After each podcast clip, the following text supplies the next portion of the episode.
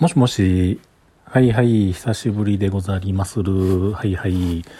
あのね、今日ツイッターにもあげたんですけれども、鹿がね、あの、京都の、そうです、宝ヶ池。そうそう、宝ヶ池、宝ヶ池。宝ヶ池の、宝ヶ池プリンスっていうホテルがあるんですよ。で、それの裏手あたりのところで、ちょっと車止めて、お客さんとの約束の時間、ちょっと待機で待ってたんですけれどもね、その時に横でなんかね、ポコポコ、ポコポコっていうなんか変な音がして、なんやろうなと僕のお腹が鳴ってんのかなって初め思ってたんですけれども、うん、ポコポコって言ってました。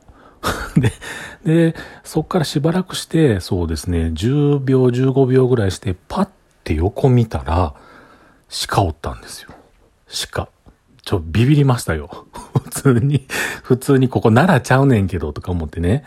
で、あのー、その後ですね、それをツイッターでいろいろとこう投げてたら、あのー、はい、そうそうそう。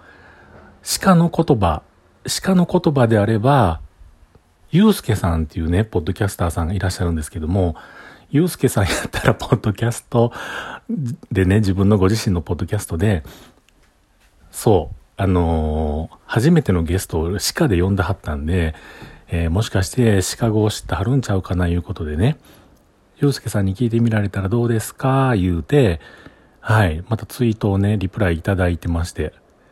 で、あ、そうや、カニカマ通信、ゆうすけさんのポッドキャストのカニカマ通信、昔そんなん言うたはったな、面白いなって思ってたんですけども、その次にね、あれ？って思ったことがあって、うん。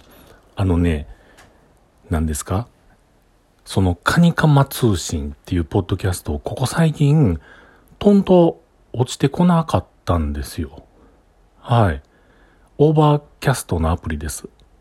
そうそうそうそう。それ使ってます。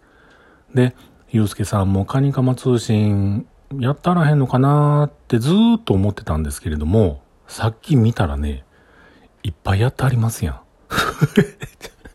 なんで、これ、あの僕の Overcast に落ちてこなかったっていうか落ちてこないんですよね。そうなんですよ。なんでですかね、これ。なんか設定のどっかがスイッチが1個オンオフになってたりしてるんかなと思って、ある程度見てみたんですけれども、全然それ大丈夫で、そうそう、うっそー思って。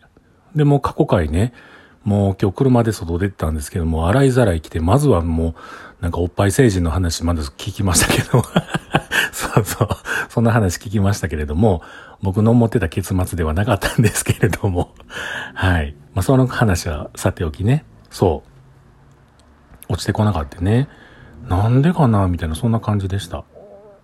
はい。ちょっとまたね、また、もう一回調整して、確認して、またカニカマ通信楽しませてもらいたいと思います。鹿のおかげでね、あの、なんかまた再び聞けるようになって、すごくありがたいです。はい。はいはい。ではまた。